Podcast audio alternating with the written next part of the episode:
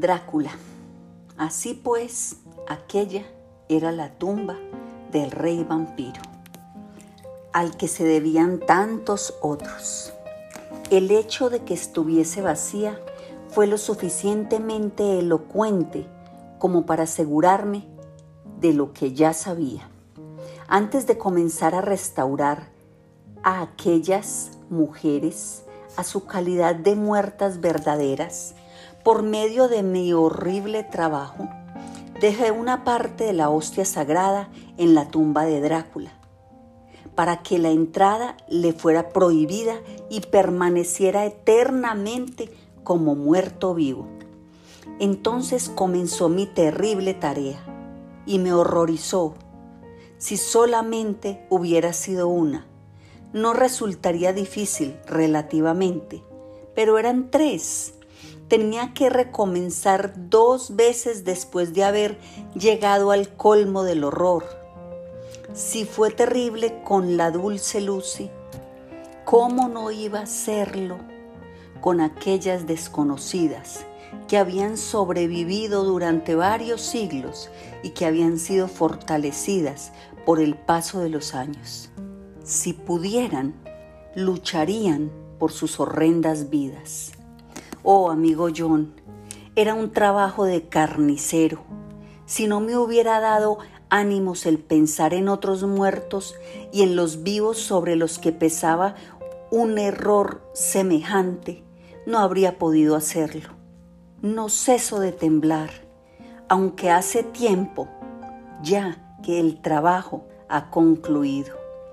Gracias a Dios, mis nervios no me traicionaron si no hubiera visto el reposo en primer lugar y la alegría que se extendió sobre el rostro del cadáver un momento antes de que comenzara la disolución, como demostración de que un alma había sido liberada, no hubiera podido concluir mi carnicería.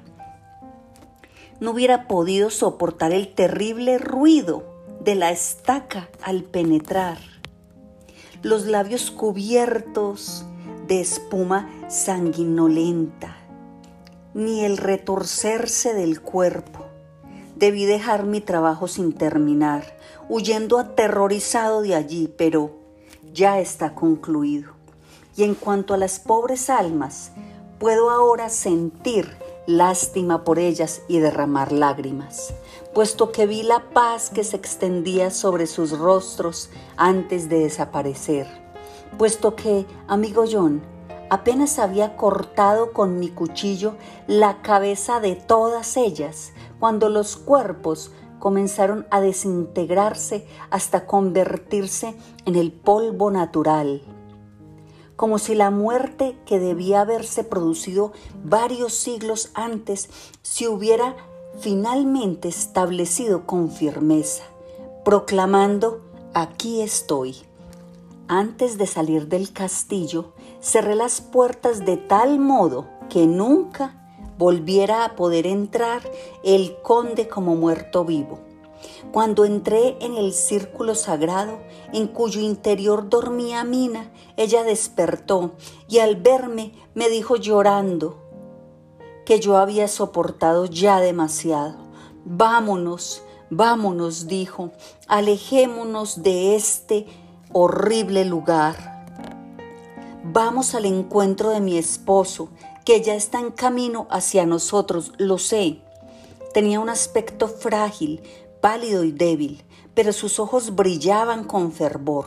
Estaba contento de ver su palidez y su aspecto enfermizo, ya que mi mente estaba todavía llena de horror producido por aquel sueño de las mujeres vampiros.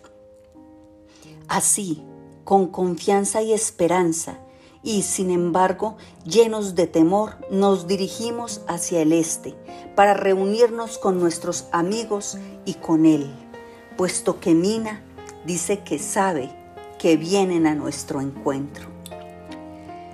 Del diario de Mina Harker, 6 de noviembre. Estaba ya bastante avanzada la tarde cuando el profesor y yo nos pusimos en marcha hacia el este, por donde yo sabía que venía Jonathan.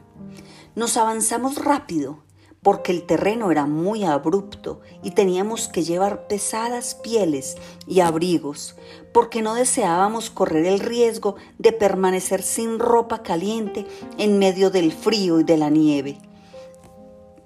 Además, tuvimos que acarrear parte de nuestras provisiones, ya que estábamos en una comarca absolutamente desolada.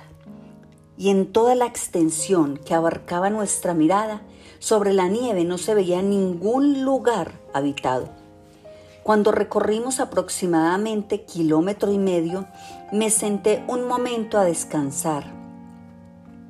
Entonces miramos atrás y vimos el lugar en el que el altivo castillo de Drácula destacaba contra el cielo.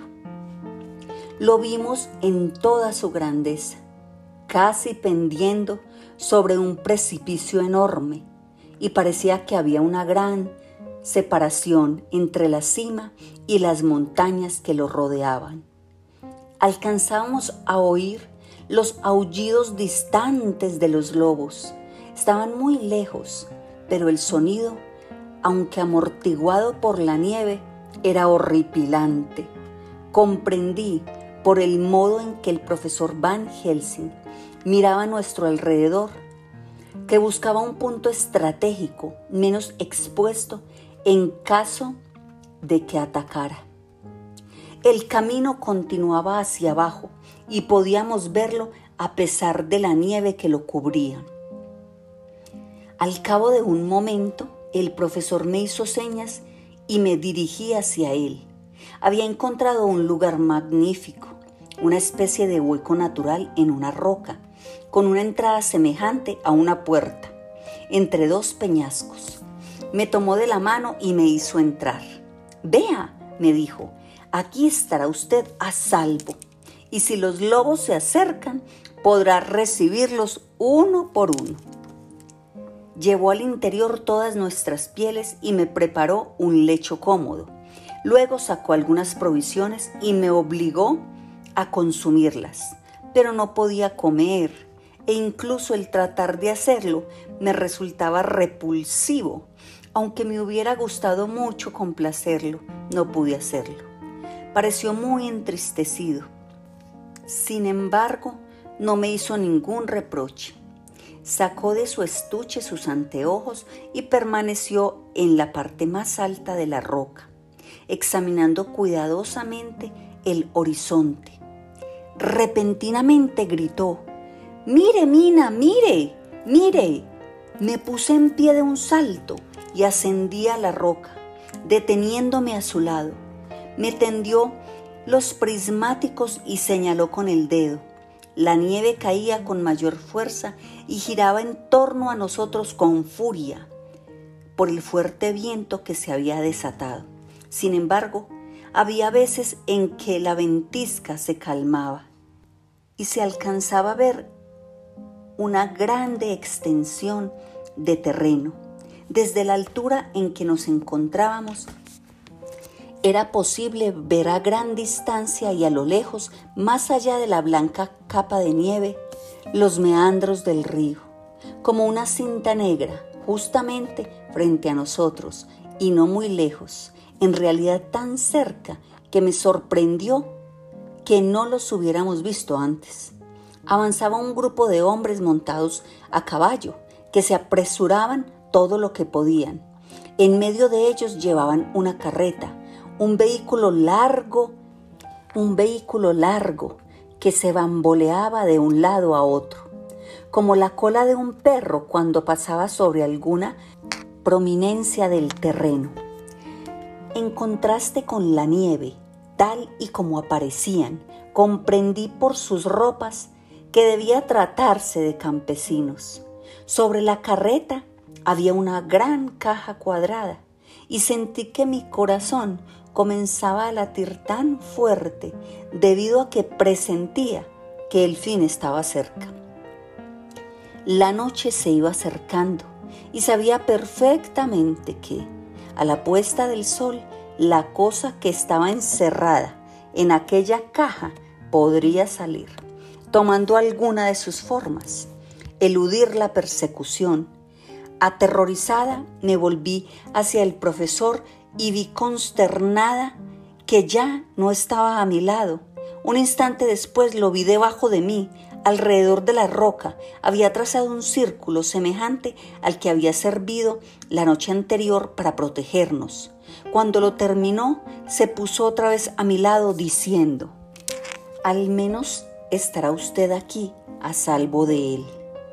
Me tomó los prismáticos de las manos y al siguiente momento de calma recorrió con la mirada todo el terreno que se extendía a nuestros pies.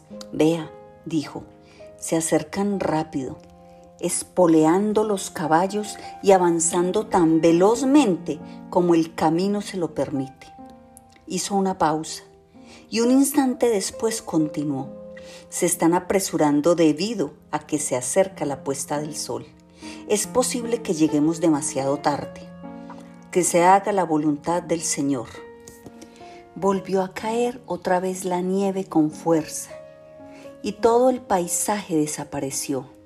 Sin embargo, pronto se calmó y una vez más el profesor escudriñó la llanura con la ayuda de sus prismáticos. Luego gritó repentinamente, Mire, mire, mire, vea, dos jinetes lo siguen rápidamente, procedentes del sur deben ser Quincy y John.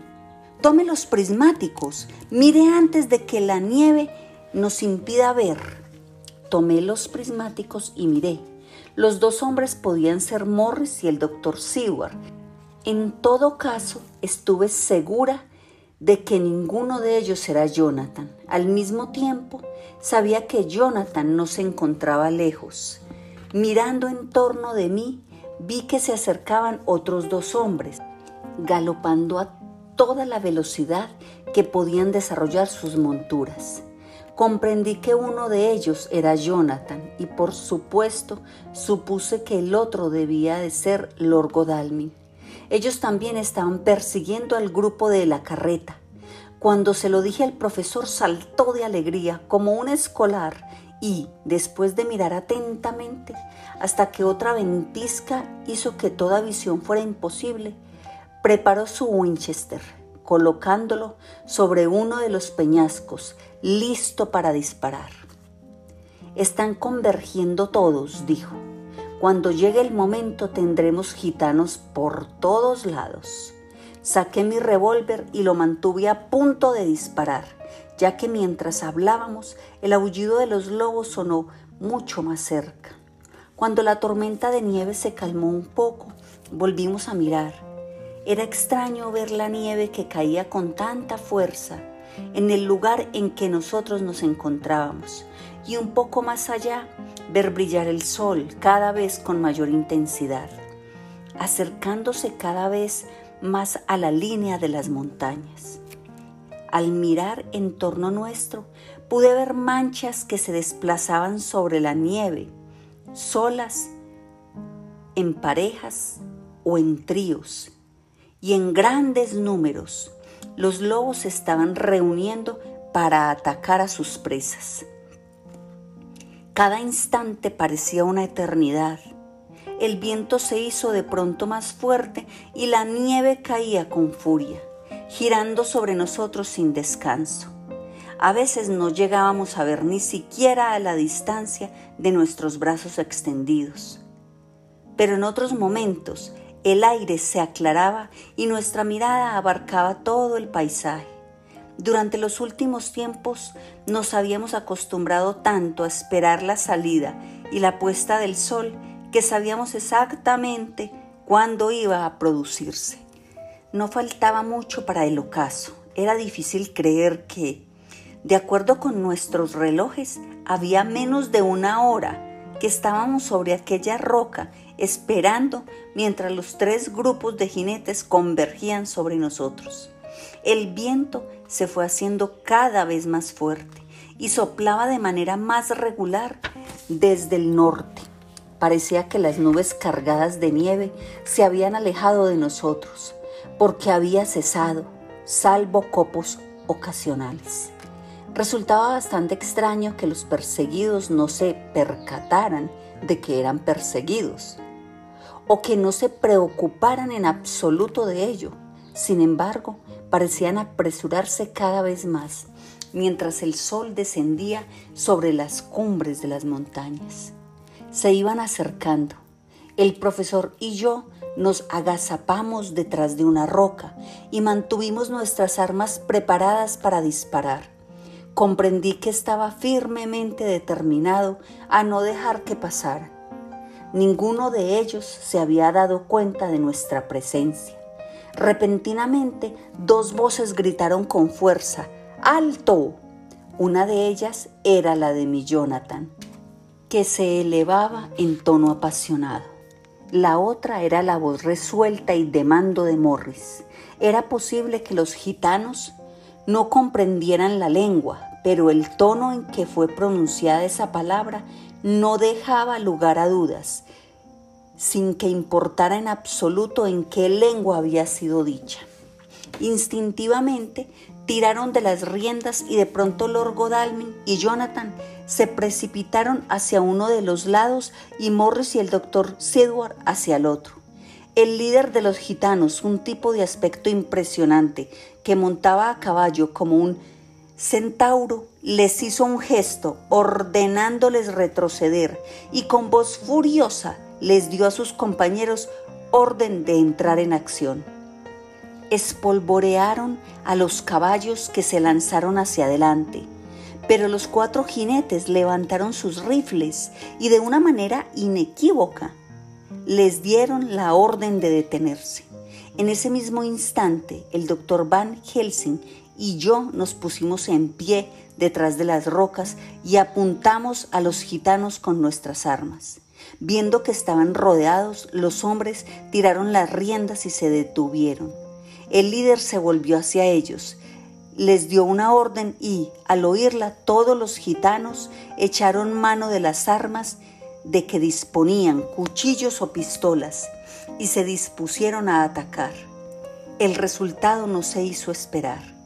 El líder, con un rápido movimiento de sus riendas, lanzó su caballo hacia el frente, dirigiéndose primero hacia el sol que estaba ya muy cerca de la cima de las montañas, y luego hacia el castillo, diciendo algo que no pude comprender. Como respuesta, los cuatro hombres de nuestro grupo desmontaron de sus caballos y se lanzaron rápidamente hacia la carreta. Debía haberme sentido terriblemente aterrorizada al ver a Jonathan en un peligro tan grande. Pero el ardor de la batalla se había apoderado de mí, lo mismo que de todos los demás. No tenía miedo, sino un deseo salvaje y apremiante de hacer algo. Viendo el rápido movimiento de nuestros amigos, el líder de los gitanos dio una orden y sus hombres se pusieron instantáneamente en torno a la carreta en una formación un tanto indisciplinada, empujándose y estorbándose unos a otros, en su afán por ejecutar la orden con rapidez. En medio de ellos alcancé a ver a Jonathan, que se abría paso por un lado hacia la carretera, mientras Morris lo hacía por el otro. Era evidente que tenían prisa por llevar a cabo su tarea antes de que se pusiera el sol. Nada parecía poder detenerlos o impedirles el paso, ni las armas que le apuntaban, ni los cuchillos de los gitanos que estaban formados frente a ellos, ni siquiera los aullidos de los lobos a sus espaldas parecieron atraer su atención. La impetuosidad de Jonathan y la firmeza aparente de sus intenciones parecieron abrumar a los hombres que se encontraban frente a él, puesto que instintivamente retrocedieron y lo dejaron pasar. Un instante después subió a la carreta y con una fuerza que parecía increíble, levantó la caja y la lanzó al suelo, sobre las ruedas. Mientras tanto, el señor Morris había tenido que usar la fuerza para atravesar el círculo de gitanos. Durante todo el tiempo en que había estado observando angustiada a Jonathan, Vi con el radillo del ojo a Quincy que avanzaba, luchando desesperadamente entre los cuchillos de los gitanos que brillaban al sol y se introducían en sus carnes. Se había defendido con su puñal y, finalmente, creí que había logrado pasar sin ser herido. Pero cuando se plantó de un salto al lado de Jonathan, que se había bajado ya de la carreta, pude ver que con la mano izquierda se sostenía el costado y que la sangre brotaba entre sus dedos. Sin embargo, no se dejó acobardar. Por eso, puesto que Jonathan, con una energía desesperada, estaba atacando la madera de la caja con su cuchillo Kurki para quitarle la tapa y Quincy atacó frenéticamente al otro lado con su puñal. Bajo el esfuerzo de los hombres la tapa comenzó a ceder y los clavos salieron con un chirrido seco. Finalmente la tapa de la caja cayó a un lado.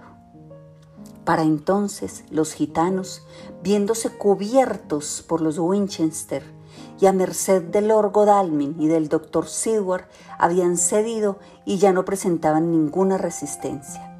El sol estaba casi escondido entre las cimas de las montañas y las sombras de todo el grupo se proyectaban sobre la tierra.